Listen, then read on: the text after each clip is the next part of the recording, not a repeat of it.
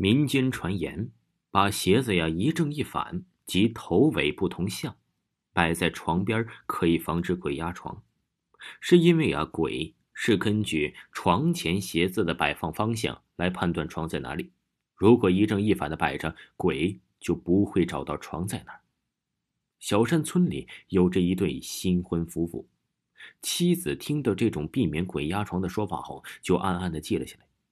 是因为啊，正巧他们家南边有几座孤坟。有天深夜，这一对新婚夫妇腻歪了之后，丈夫出去上厕所。这时候，窗外起风了，窗外树叶被吹得瑟瑟作响。他想起了不远处的那几座孤坟，有点害怕，于是根据那个传言，把床边的绣花鞋摆成一正一反。没过多久，丈夫回来了。推开门，走到了绣花鞋边，然后绕着床就开始转呐转呐，一边转一边嘀咕：“我怎么找不到床了？我怎么找不到床了？我怎么找不到床了？”这第二件事啊，就是我们大学的宿舍是八人间，但是我们宿舍呀一共只有七个人，所以我们床上面是没有人住的。有一天夜半，我从梦中突然惊醒，恍然间看见我上部有着四条腿垂了下来。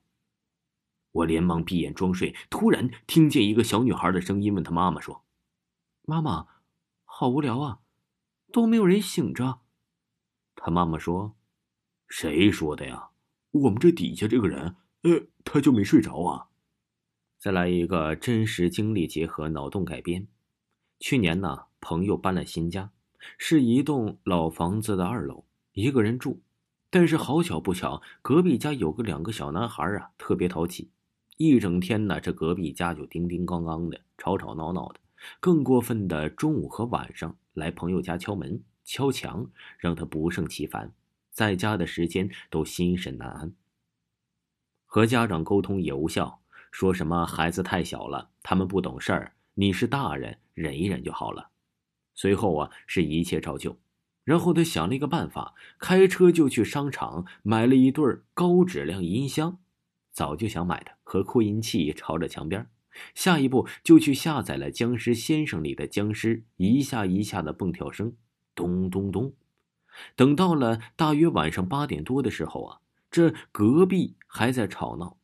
他试着播放了一下，发现吵闹声隐隐约约的盖过了僵尸跳声。觉得不错呀，他就开始继续的循环而又播放，然后锁门就去女朋友家了。白天呢再回来关掉，晚上再去开着 BGM 去女友家。这大概过了三天，他估摸着差不多了，觉得应该消停了吧。于是晚上回家睡了，却发现隔壁的小孩还是如往常一样吵闹。他实在是忍不住了，管他是不是大半夜的呢，管他会不会扰民，一脸怒气。咚咚咚的就开始敲着这隔壁的门，这敲了几分钟啊，门也没开。咚咚咚，门还是没开，急促而又清脆的敲门声在深夜的走廊中回荡。突然呢，这楼梯拐角转出了一个全身绣花衣的老太太，她拄着拐杖啊就要下楼去，沙哑着声音让她别敲了，说呀，上次凶案发生后。这家已经好些年没人住了，听说呀，当年的遗体是被砌在墙里。这老太太话音未落，朋友手敲门的力度似乎已经消失殆尽了。恍然呢，这后背早就已经被汗湿了，面如蜡纸的他对着老太太连声道谢，在目送老太太一拐一拐的下了楼之后，快速转身入门锁门，是一气呵成。他靠着门背，脑子一片混乱。我整这么一出，到底是人吓鬼还是鬼吓人呢？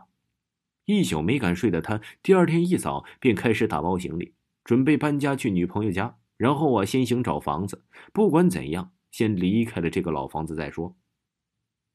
打包装车，一车又一车呀。到了最后这一车的时候，正值中午，阳光普照。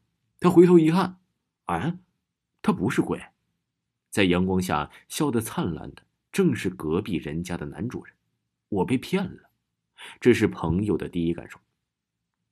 于是啊，他上前和隔壁男人交谈，发现隔壁男人呢，昨晚好巧不巧带着全家去 KTV 了，直到今早才发现他电视忘关了。朋友吐槽了自己昨晚的遭遇，看着一车的行李，正头大呢。那隔壁男人笑着说：“是不是你放僵尸，哼，吵到楼上那老太太了？然后人家就以其人之道还治其人之身，吓回来？”朋友苦笑：“没想到没吓你们家，却吓到楼上了。”这时候正好啊，这隔壁女人过来了。她听到二人在交谈，询问了一番，却奇怪道：“我们家呀，在这住了七八年，也没有发现这么一位老邻居。”这朋友心里一颤，看向那男人，露出了询问的目光。那女人接着说：“啊，她老公啊是上班忙，早出晚归，自然不知道。但是他一直在家，的确没有见过这么一个绣花衣的老太太。”朋友心里打鼓了，难道那老太太才是鬼吗？那女人又说：“我们这老房子没有一楼，在一楼啊是个楼梯口，没有住户。再说了，一个老太太她能去哪儿啊？还是大半夜的，看不清，腿脚啊也不方便。”朋友却冒出了一个想法来：难道我吵到的不是楼上的住户，而是楼下的？那楼下岂不就是地下吗？朋友想到这儿，连忙告辞，上车就走了。但是他开着车过了拐弯，又停住了车，悄悄的摸了回来，蹑手蹑脚的跟着说说笑笑的夫妻进了楼。这然后我听到那男人开口，话语间却是夹杂着明显讨好的味道：“妈，您又吓走一个傻子，咱们呢又白得了一个人一年的预付金呢。”接着有个苍老的女生也笑着回应了，但朋友没有听清。然而那一家人还是其乐融融，是说说笑笑。朋友一听，心想：这敢套路我呀！原来呀，隐瞒房东的就是他们。就在这时，他余光发现，在另一个角落，那个绣花衣的老太太正藏在黑暗里。青黑色苍老的面庞如枯槁干瘪的藤蔓缠绕，阴冷的看着那家人说说笑笑。但是啊，这目光……却时常投入在对母亲献媚的男人身上，时而慈爱，时而怨毒。朋友吓了一跳，转身就走，但是一转身就遇到了一个瘦小矮弱的人。对不起，对不起，他连声道歉。抬头一看，却是发现一个穿着同款绣花衣，但沾了许多墙灰、墙粉在身的老爷爷，面色铁青，咧着嘴，正朝着自己呵呵笑。